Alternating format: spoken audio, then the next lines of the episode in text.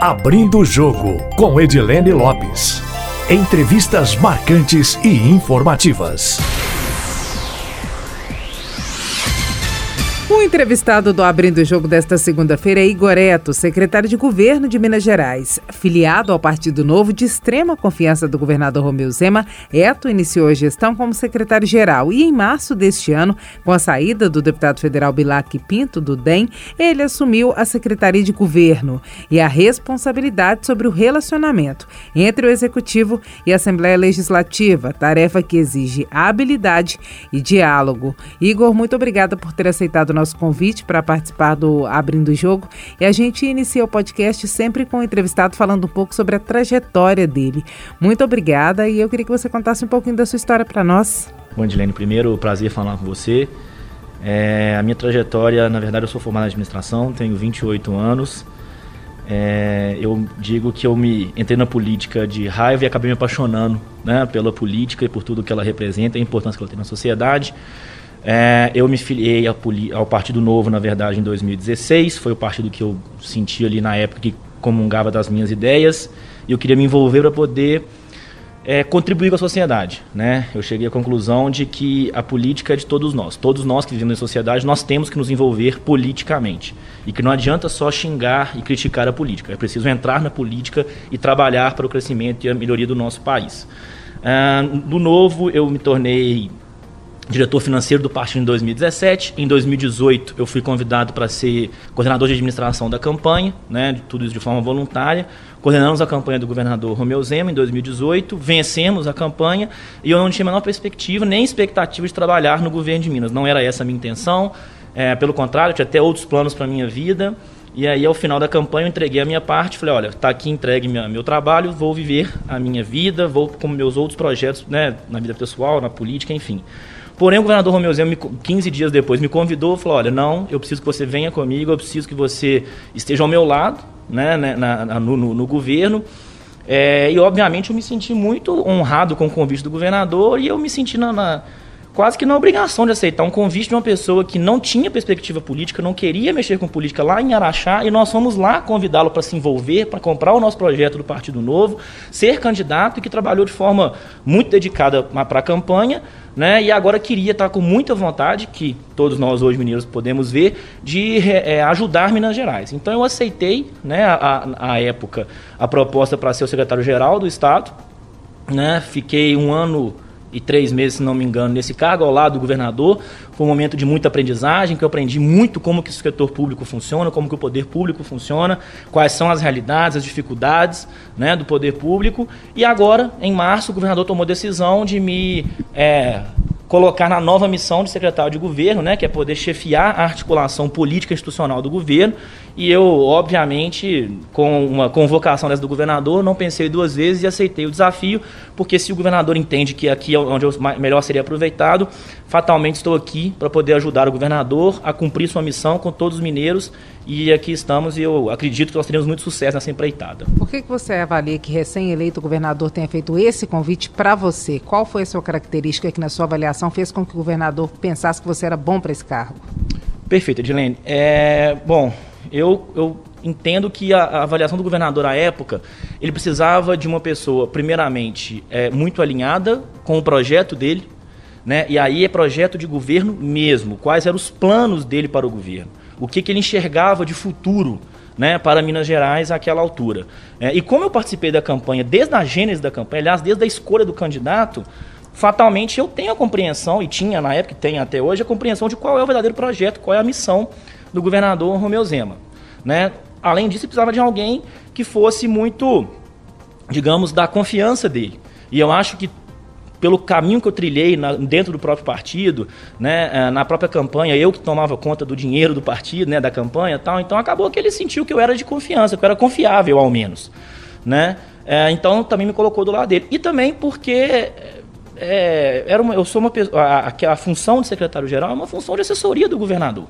Então, era uma pessoa que estaria orientada e focada em ajudar o governador. Eu acho que foram as características que ele acabou me selecionando. E aí, com o passar do tempo, gente acabou criando, sim, de fato, uma grande amizade, uma relação de confiança muito forte, né? E de extremo alinhamento. Acho que hoje é, eu posso dizer que eu consigo compreender perfeitamente quais são a, as atitudes, as, as, ações e reações do governador Romeu Zema. O que, que, tem de comum entre a primeira escolha do governador Romeu Zema para você ocupar o cargo de secretário-geral e a segunda escolha para ocupar o cargo de secretário de governo? E na sua avaliação e na leitura do Novo, por que, que o governador escolheu agora um secretário que seja do Partido Novo, que não tem a experiência política que os anteriores tiveram, porque uhum. eram ex-deputados muito experientes? Uhum. É, qual que é o objetivo, qual que é a estratégia?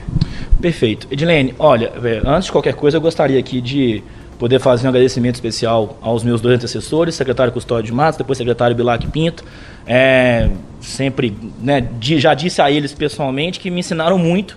Né, como eu estou há um ano e meio somente em governo, eu tive que fazer um, um intensivo né, de, de criar experiência política, de como é que as coisas funcionam, e eles foram dois grandes professores, colegas secretários e professores que eu tive aqui dentro do governo.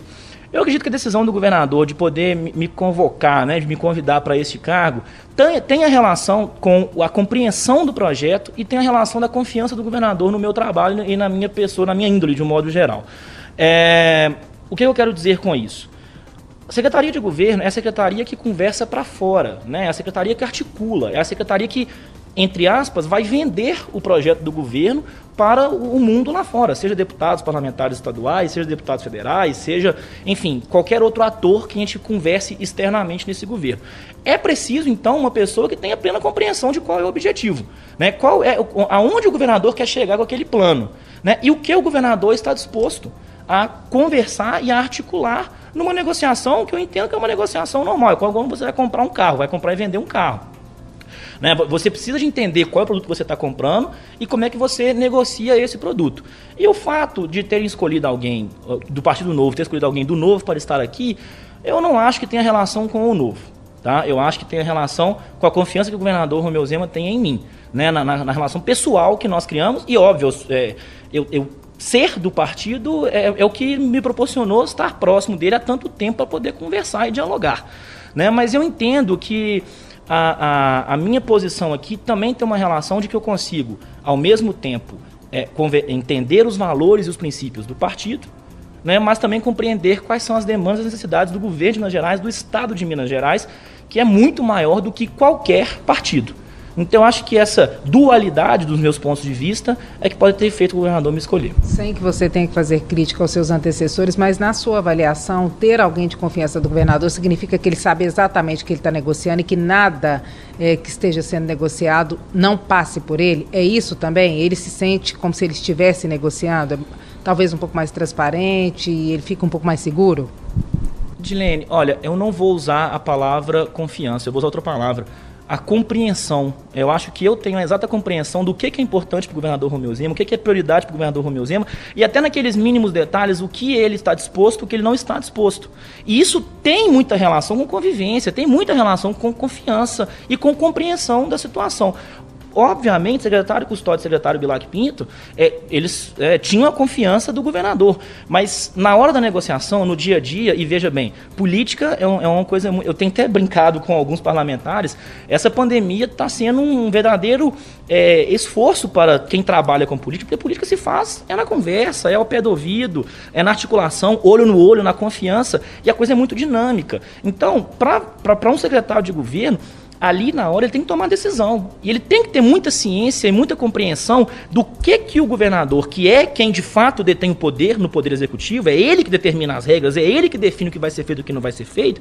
Eu preciso ter isso muito claro dentro de mim para na hora eu conseguir tomar decisão para não ter que voltar atrás perguntar para o governador, voltar para a negociação, rever de novo, ou muitas vezes tomar alguma decisão ali que eventualmente o governador Romeu Zema é, não esteja de acordo, não agrade. Não por uma questão de desalinhamento, por uma questão, né, assim, seja lá qual for, é por uma pura, uma pura questão de não ter a convivência e a compreensão do que, que o governador Romeu Zema espera do secretário de governo. Depois da sua entrada na avaliação do governo, a relação entre executivo e legislativo melhorou e qual é a expectativa daqui para frente, já que muitos projetos importantes para o governo serão encaminhados para a Assembleia? Perfeito. Olha, é, é difícil perguntar para uma pessoa, para mim, se a minha relação com eles melhorou. Né? É, eu, eu tenho a expectativa de que sim. Hoje, a essa altura, eu estou há 60 dias no cargo, eu já devo ter conversado com mais de 60 parlamentares. Isso em tempo de pandemia. Né? Então, os que você não conversa, qual que é o problema? Não, nenhum. Eu acho que é só falta de oportunidade mesmo. Eu não, não tenho é, tido restrição a, parte, a, a, nenhum deputado exatamente. Todos, estou disponível para todos, para poder conversar. Busco diálogo com todos também. Agora, é claro que tem muitos deputados em sua base, por, por causa da questão do coronavírus, não poder vir faz, a, trabalhando remoto, fica mais é, é, é, distante e difícil mesmo. Mas não, não há restrição nenhuma. Espero com, uma, bater na meta do 77 o quanto breve. Né? Mas é, eu, eu entendo que a gente vem construindo um diálogo.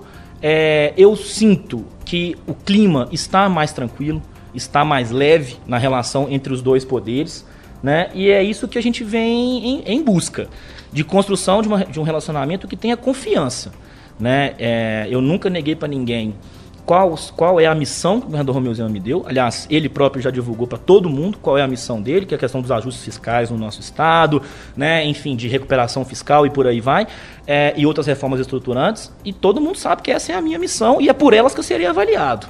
Né? Então eu tenho conversado com os deputados no caminho da construção do diálogo, da compreensão da necessidade do nosso Estado. E até então eu venho tendo é, a, a minha avaliação de que as coisas estão tendo muito sucesso.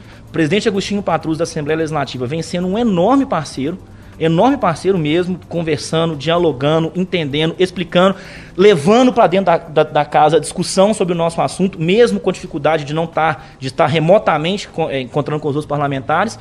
Então a minha avaliação é de que o relacionamento está indo muito bem e a minha expectativa é que ele vá cada vez melhor e que a gente consiga cada vez mais avançar e acelerar nas pautas que tanto Minas Gerais precisa. Essa emenda acrescentada ao projeto do governo, que na verdade previa novos prazos para pagamento de emendas de parlamentares dentro do orçamento, e a emenda acabou colocando uma condição de que se o governador não fizesse o repasse dos duodécimos, dos valores que tem que ser repassado para outros poderes, repassados para outros poderes, o governador poderia inclusive sofrer um processo de impeachment. Você em algum momento conversou sobre isso, sabia que a casa ia votar, não sabia, considerou uma trapaça? Como é que o governo avaliou e você, como secretário de governo, responsável por esse relacionamento, como é que você avaliou? Pegou de surpresa? Edilene, não, não, não diria que é, pegou de surpresa. Agora, nós temos que entender o seguinte, o que estava naquele texto, né, votado na Assembleia, é, não há nenhuma inovação naquilo dali. Aquilo dali é exatamente um, um, uma replicação do que está na Constituição Federal do nosso país. Né? O governador sabe da sua responsabilidade constitucional de fazer os repasses dos duodécimos e pagamento de, né, de, salário de servidores e por aí vai. Então, por que colocar uma ameaça, uma provocação é, na sua avaliação? Não, não, é o que eu ia ponderar é, é, justamente agora. Tempos de pandemia, nós estamos, o Estado de Minas Gerais, nós nunca negamos a criticidade da situação fiscal do Estado de Minas Gerais. Em tempos de pandemia, nós já viemos avisando há algum tempo queda de arrecadação de 1 bilhão no mês passado, estamos prevendo mais de 1,5 a 2 bilhões para esse mês também. Então é claro que começa a dar aí um murmurinho de, olha, vai faltar para todo mundo, né? Quem vai ficar sem? E aí eu tento, eu assim, a leitura que eu faço é que talvez ali, por uma questão interna da casa, por uma necessidade interna de, né, de poder dar uma resposta aos parlamentares. Proteção? Não sei, eu acho que assim, é, é, é cabe uma avaliação interna deles lá, por que, que foi feito isso, para marcar uma posição, né, da importância daquilo. Agora, eu vou insistir, o governador Romeu Zema acabou de dizer em entrevista que na verdade o que importa é que todos os poderes, ele vem conversando com todos os chefes de poder, tem passado para eles a situação fiscal do Estado e com todos eles o governador vem encontrando apoio né, sobre o que vem pela frente. Então eu acho que mesmo em caso né, da gente é, ter que discutir essa situação de duodécimos, né, de salários, enfim, eu tenho certeza que o governador Romeu Zema, junto com os outros chefes de poder, encontrarão uma solução em consenso, em conjunto, né, que será um verdadeiro é, acordo por Minas Gerais. Né, para se adequar à necessidade do nosso Estado. Este é um governo transparente, é um governo muito sério, né, é um governo que não fica é, escondendo números de ninguém. Então, acho que e todos os poderes reconhecem isso no governador Romeu Zema e sabem que, se for necessário alguma coisa, será feito de forma constru, construída, de consensual e de comum acordo entre todos. Como é, que você, como é que você avalia que será essa reunião entre os poderes na próxima quinta-feira? Acho que será da melhor forma possível. Obviamente, se nós vamos discutir a situação fiscal, esse nunca é um assunto agradável para ninguém em nenhum momento. Né? Não, é um, não é um assunto, digamos, é, é, leve, é um assunto complicado. Mas a, o que a gente vem tendo de retorno dos chefes de poder é de que é um momento de compreensão, é um momento de cooperação e de colaboração entre todos. Né? Então eu acredito que vai ser uma conversa muito construtiva e que com certeza todos os chefes de poder chegarão ali a uma conclusão que atenda aos melhores, às melhores demandas de Minas Gerais nesse momento. A Lei de Diretrizes Orçamentárias para 2021 foi enviada para a Assembleia Legislativa nesta sexta-feira. Queria que você dissesse resumidamente o que, que, tem nela, a previsão do déficit, a justificativa utilizada pelo governo do Estado para a situação específica de dificuldade aqui de Minas Gerais e quais são os próximos projetos que devem ser enviados para a Assembleia depois desse. Perfeito. É, a gente está projetando para o ano que vem na LDO é, 17 bilhões de reais de déficit. Isso foi muito afetado com o coronavírus, né? E também tem outras é, é, né, ponderações que a gente fez lá na, na, na, LDO, que a gente imagina que a Assembleia vai compreender o que, que vem pela frente. Momentos duros, momentos de mais retenção de gastos, mas que é, reflete o foco e a, e, a, e a prioridade, priorização desse governo em políticas públicas que atendam o cidadão mineiro. A gente nunca pode perder ele de foco. Então, a LDO ela vai muito nesse sentido. Sobre os outros projetos que vêm pela frente na, na casa, é, nesse exato momento a casa está votando ah, os vetos, né, que já estão lá, são 10 vetos que estão lá, aliás, agora 9, um já foi votado. Vocês acreditam que possa ser derrubado o veto em relação à recomposição salarial para a segurança pública e o restante do funcionalismo, que foram emendas apresentadas pelos deputados? Perfeito. Olha, o, nós estamos. A questão dos vetos está sendo votada por causa da LDO, para poder liberar a pauta para poder votar a LDO. Agora, é, em relação especificamente a este veto, do reajuste da segurança pública, é, eu tenho muita confiança de que nós vamos conseguir manter ele do jeito que ele está. Né? É, venho tendo diálogo constante com os deputados da casa, venho tendo diálogo especialmente com aqueles mais é, é, envolvidos nessa pauta, né? especialmente a segurança pública. E o que eu venho pedindo é compreensão. É, é, a gente precisa, eu tenho levado para todos eles a situação fiscal do Estado, de que qualquer situação diferente da que está posta lá hoje, ela tem grandes possibilidades de não se concretizar no futuro. Né? Então nós precisamos trabalhar com a realidade. O Estado de Minas Gerais precisa tomar decisões que sejam sustentáveis. Eu compreendo a necessidade de recomposição salarial, especialmente da segurança pública. Já tinha seis anos que eles não tinham é, recomposição salarial, né? e isso o governador Romeu Zema tentou, a, a, dentro da sua capacidade, colocar ali uma recomposição de 13% escalonado, né? e essa é a proposta do Executivo. O Executivo ele consegue se comprometer e honrar este número. Qualquer coisa além deste número, o executivo não consegue se comprometer e nós não vamos jamais assinar um acordo que nós não conseguimos cumprir. Isso é um risco muito grande e o governador Romeu Zema tem dito isso também aos parlamentares da importância de manter aqueles vetos do jeito que eles estão não mexer naquilo dali. Isso quer dizer que a gente não reconhece a necessidade de recomposição da segurança e de outras carreiras também? Claro que não, nós reconhecemos sim. Mas assim como a gente reconhece essa situação, a gente também espera que os parlamentares e que os próprios servidores reconheçam a situação do Estado. Que prometer alguma coisa agora que nós não temos como entregar, não faz o menor sentido. Precisamos trabalhar com a realidade. Diante dessa gra grave crise, esses 13% agora também estão arriscados ou não? Edilene, os 13% eles entram em agosto. Né? A gente vem mudando e avaliando nossa situação de caixa diariamente desde que começamos a crise do Covid-19.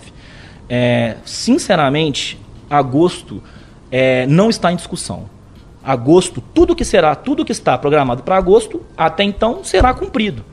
Né? Então não, não há nenhuma previsão, nenhuma discussão sobre isso. Se está do jeito que está, já está sancionada a lei de 13% a partir de agosto, assim será realizado. Não há nenhuma discussão sobre esse número hoje. A gente reavalia a situação do Caixa de Minas Gerais diariamente por conta da crise do coronavírus. Agora, qualquer previsão de mudar a programação, e a programação é de pagamento, mudar a programação hoje para agosto, no cenário conturbado e incerto que nós estamos vivendo, eu acho que não vejo menor, menor condição de discutir sobre esse assunto agora. Até então, a posição é o que está programado será cumprido. Até agosto, vocês esperam ter aprovado pela Assembleia Legislativa quais projetos que devem trazer quanto de recursos para os cofres públicos? Edilene, é, eu, eu tenho mantido a postura de não trabalhar com prazos. Eu tenho dito é, né, para todos que me perguntam, é, Minas Gerais tem o prazo dela. E todos nós, executivo e legislativo, que é quem discutimos esse assunto, é, temos que ter em consciência quais são os prazos de Minas Gerais. Se você me perguntar pra, é, qual, é, qual é o prazo da necessidade de Minas Gerais para as reformas que precisam passar, qual é? Sinceramente, é ontem. Né? A urgência de Minas Gerais é muito grande, a situação fiscal do Estado é muito delicada. Agora, os parlamentares sabem da nossa responsabilidade e todos eles estão construindo, estão imbuídos junto conosco na missão de encontrar uma solução para os problemas do nosso Estado. Né? Nós temos que trabalhar com articulação, com diálogo, e assim estamos fazendo.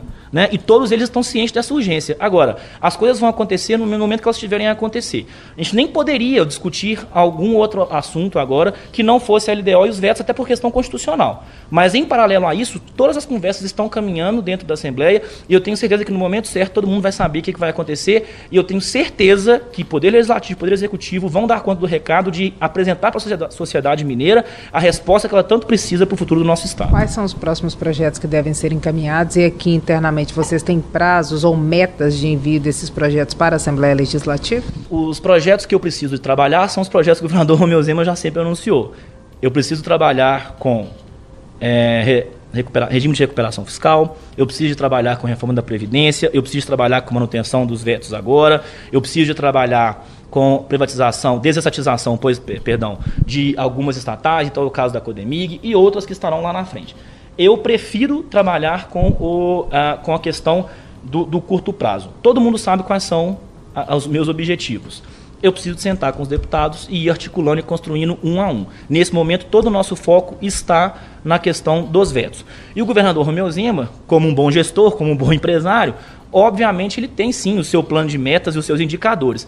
Agora, ele precisa de compreender também, e ele compreende de fato, é uma, é uma relação muito saudável que eu e ele temos nesse sentido, de que a política tem as suas nuances. Eu estou lidando e conversando com 77 parlamentares. É difícil todo mundo convergir para o mesmo assunto ao mesmo tempo. A política tem o seu tempo. Né? E eu preciso de respeitar isso e eu tenho certeza que nós vamos conseguir encontrar o tempo certo para poder aprovar todas as nossas pautas. Os próximos, a princípio, como o governador tem dito, são a reforma da Previdência e a reforma administrativa? É, Edilene, a reforma da Previdência, na verdade, nós não podemos esquecer que Minas Gerais é hoje um dos cinco estados do Brasil que não aprovou ainda a sua reforma da Previdência. Né? Isso nos coloca numa situação em que é necessário aprovar a reforma da Previdência. Traria quanto de recursos? Nós estamos prevendo hoje 1,8 bi né, no, nos, ao ano nos caixas, no, no caixa do Estado. Né? Agora, é, é uma discussão que nós precisamos ter em algum momento com a casa. Nós já estamos iniciando essas conversas e esperamos que é, é, em algum momento a gente consiga sim ter sucesso nessa negociação. O governo considerou uma derrota, a derrubada de um dos vetos, que era o veto que previa a compensação tributária, e o governo enviou esse projeto para a Assembleia Legislativa no ano passado, prevendo uhum. a compensação tributária uhum. de ICMS para alguns setores, telecomunicações, energia. combustíveis e energia elétrica. Os deputados inseriram uma emenda que acrescentava o setor automotivo, a emenda foi vetada pelo governador e derrubada pela Assembleia Legislativa. Isso provoca algum problema para o governo do Estado, algum impacto nos cofres públicos? Se vocês avaliam que isso foi uma, uma derrota ou foi uma surpresa ou vocês esperavam que fosse mantido? Não, veja bem, uma derrota de forma alguma, né? Que vai ter impacto no caixa, fatalmente terá impacto no caixa. Mas não foi uma derrota, pois foi um acordo que a gente encontrou com débitos que o Estado também tinha com a empresa do setor automotivo.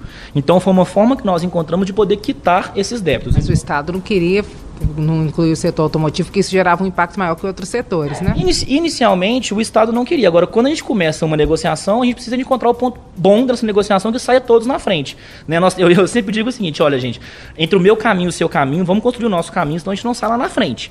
Né? Então, esse foi o caminho que nós encontramos. De fato, foi um veto parcial. Existiam outros pontos na lei que é, teriam um impacto muito maior no caixa do, do Estado. Né? Então, nós conseguimos encontrar esse acordo com o setor automotivo, que foi um acordo que possibilitou que a, a, a, o, o, projeto avançasse e que o veto fosse mantido e a sanção do governador também. Foi negociado. Foi, foi articulado. Foi articulado. Era importante que a gente chegasse num consenso né, sobre esse assunto. Nós chegamos, a Secretaria de Fazenda poder, também liderou essa discussão com o setor automotivo e, em consenso, chegaram à conclusão de que esse era o acordo necessário e, assim, nós aqui da parte política tramitamos a Assembleia desse jeito, concordou conosco. Secretário, nós estamos caminhando mais para o finalzinho, o senhor é secretário de governo, não tem como eu não perguntar sobre isso para o senhor.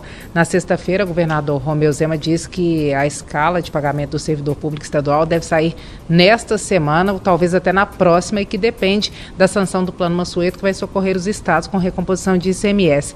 A previsão é essa mesma? Pode ser que só com a arrecadação seja possível anunciar alguma parcela do salário do servidor público? O que, que o senhor tem a dizer para o funcionalismo, que é ouvinte da Itatiaia? Então, o governador Romeu Zema ele está muito preocupado com esse assunto, pois ele, uh, desde o início do seu mandato, com muito esforço dos nossos secretários né, de Fazenda, de Planejamento, e também com o esforço dos nossos outros secretários de conseguir é, cortar e conter os seus custos, é, fazer a gestão e dar previsibilidade ao servidor. Né? Desde que nós iniciamos o nosso mandato aqui, é, primeira coisa, nós sempre pagamos dentro do mês o salário integral dos servidores. E segunda coisa, a gente sempre conseguiu dar as datas com antecedência para que o servidor pudesse se programar. Em não conseguindo pagar integralmente no quinto dia útil, a gente pelo menos consegue dar a previsão para os servidores, o que dada a situação anterior do nosso estado, já é algo mais reconfortante. Contudo, desde que nós iniciamos a crise do, do, do coronavírus, a gente não conseguiu, o governador Romeu Zema não conseguiu mais dar essa previsibilidade devido à instabilidade do caixa e à queda abrupta de arrecadação que a gente teve, chegando a quase 30% no mês anterior e hoje nós estamos trabalhando com entre 25% e 20% de queda de arrecadação também. Com isso, fica muito difícil para o governador poder dar previsibilidade ao servidor. Agora, como o governador já ponderou, a prioridade número um nossa é conseguir pagar, é dar o suporte ao cidadão do combate ao coronavírus. A prioridade número dois é conseguir manter quem está na linha de frente, que é a segurança e saúde, no combate ao coronavírus, com os seus salários. E a prioridade nossa número três, e essa o governador Romeu Zema está trabalhando incessantemente nela, são com os nossos, a, folha, a folha salarial dos nossos servidores, né, do, do, do poder público de um modo geral, mas do executivo principalmente, e com eles nós viemos trabalhando para divulgar a escala o quanto antes. O governador Romeu Zema sabe das necessidades de cada um dos servidores, se sensibiliza com isso, né? E a gente espera o mais rápido possível poder anunciar a escala, porque a gente sabe que é muito necessário que esse dinheiro chegue ao servidor para poder né, alimentar a sua casa, enfim, fazer o supermercado. A gente sabe da importância disso e nós não estamos negligenciando essa urgência, não. Trabalhamos muito forte. Agora, nós dependemos da situação do caixa. E aí você me perguntou sobre o plano Mansueto lá, que está em Brasília. A bem da verdade, Adelene, eu não quero nem chamar o, o plano de plano Mansueto, porque ele tomou uma outra versão e o plano Mansueto em si, que discute as questões né, de, de, de ajuste fiscal e por aí vai, esse ficou um pouco deixado de lado nesse momento. Mas o plano de auxílio aos estados, é, esse é um plano que é, sejamos francos, né? É, é, fundamental, é importante. Está falando de 3 bilhões de reais para o Estado de Minas Gerais nos próximos quatro meses, mas ele não é suficiente para suprir a nossa queda de arrecadação de ICMS. E depois?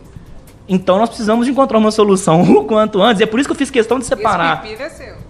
E não, não, não só isso, a gente quer também trabalhar aqui na Assembleia, eu, eu tenho confiança nisso, mas eu fiz questão de separar o plano de, de, auxílio aos estados do plano Mansueto, pois o plano Mansueto, que é o plano de ajuste fiscal que está para ser votado em Brasília, esse plano sim nos ajuda para o futuro, para o longo prazo, a reestruturação né, do, do, custeio do Estado. E é com esse que nós temos que trabalhar. Esse agora é um ajuste, é uma ajuda emergencial, muito importante, mas que não é suficiente. Nós precisamos de mais. Minas Gerais já precisava de mais. Agora então nem se fala. Vocês têm alguma expectativa que o presidente Jair Bolsonaro vete a emenda que cancelou congelamento do salário de servidores públicos estaduais, porque o governador Romeu Zema defendia essa contrapartida, né, embora os servidores fossem contra. Qual é a expectativa de vocês em relação ao posicionamento do presidente da República? A minha expectativa em relação a, a esta pauta é de que todos nós tenhamos compreensão e que tenhamos responsabilidade do momento que o Brasil está passando. Né? É, falar em congelamento de salários agora, é, na verdade, não é uma questão é, de, de, digamos, técnica, é uma questão fática. Né? Os estados e o país, de um modo geral, foi anunciado hoje, se não me engano, o Brasil teve queda de 1,95% do seu PIB no primeiro trimestre de 2020. Né? Esse é um número muito sério. O, Brasil e Minas Gerais não está fora disso, está, vem a reboque. É, estão vão, vão novamente, né, estávamos recuperando da crise econômica do nosso país, voltaremos à recessão por causa do coronavírus. Então, se falar de aumento, ah, ah, de novos aumentos, né, sem ser o que já foi ajustado pré é, é, é, coronavírus, digamos assim, é, falar em novos é, ajustes de salário agora, eu acredito que seria fora do tom, fora do contexto. Precisamos de focar em manter nossa, nossa economia rodando. Falar em aumento de salários agora, novos aumentos de salário, eu acho que seria é, inadequado para o momento. Então a expectativa do governador é que se o caso for para entrar na lei, ok, a contrapartida que não, que, que seja feita a contrapartida. Mas, importante deixar claro, para Minas Gerais hoje o fundamental, o crucial é que a ajuda né, da, da, da, União venha e venha logo para, os nossos, para o nosso Estado. E que eu sei que é uma preocupação, principalmente dos militares, do ajuste que foi feito lá atrás. Esse ajuste não, não será afetado pela decisão do, do presidente Bolsonaro lá em Brasília. Com isso satisfeito, nós somos a favor, sim, de que o presidente da República faça a, a, a sanção junto com a contrapartida. Agora, para terminar rapidinho o bate-bola, resposta curta para pergunta curta também. Na sua avaliação, como é que fica Minas Gerais no pós-coronavírus? Edilene, eu falo isso com muita até é, tristeza, porque Minas Gerais vinha de fato numa crescente. Nós tivemos um, um crescimento muito bom em janeiro, em fevereiro e em março, e a gente acabou com o coronavírus despencando todo o nosso crescimento econômico, o nosso PIB vinha crescendo. Né? Ah, então nós temos aí, digamos, a expectativa de que um, há uma demanda estocada. O Minas, Gerais estava vindo bem economicamente. Então, passada essa crise do coronavírus e a gente conseguindo retomar o andamento da economia, a expectativa nossa é que a gente consiga é, retomar o crescimento do nosso estado. Contudo, isso vai ser demorado, vai ser lento, é uma recuperação. Nós, nós, nós tivemos demissões no Estado, tivemos paralisação de empresas, de indústrias, vamos ter que retomar isso e a gente tem que respeitar também o limite da saúde. Né? Não podemos ser responsáveis com a saúde do, das pessoas no nosso Estado. Então, a prioridade nossa é a retomada da economia, ela irá ficar é, é, ela irá se adequar à prioridade da saúde. Então a expectativa nossa é que a gente consiga voltar o mais rápido possível e que o mais rápido possível a gente consiga retomar nossa economia. Mas, infelizmente, passaremos por tempos difíceis de novo, novamente. Relação do governo com a Assembleia no início de 2019 e no meio de 2020? Muito mais amistosa. Na sua avaliação, Partido Novo tem condições de ampliar o seu número de eleitos na próxima eleição ou vocês não trabalham com isso, visto que muito mudou desde o início da trajetória de vocês até aqui? Bom, como filiado do Partido Novo, eu sempre ficarei feliz se eu tiver mais parlamentares do partido. Agora, nesse momento, a minha prioridade e a prioridade de quem, de todos nós que estamos aqui no governo, é o governo. Né? Eu não discuto assuntos partidários, eu não estou no dia a dia do partido, todo o meu foco está no governo de Minas Gerais. Espero que quem, no novo, você sabe, é, existe uma separação da gestão partidária e de quem ocupa os cargos, cargos públicos, mas eu espero que quem esteja lá trabalhando hoje né, na gestão partidária esteja focado em, em fazer o crescimento do partido da melhor forma possível, como todos os outros partidos trabalham. Privatização em Minas, privatiza tudo ou nem tudo? Desestatização em Minas Gerais, Ednei, não é uma questão mais ideológica, acho que é uma questão de gestão, uma questão de necessidade do nosso Estado. Né? Nós precisamos de entregar melhores serviços para o cidadão de Minas Gerais.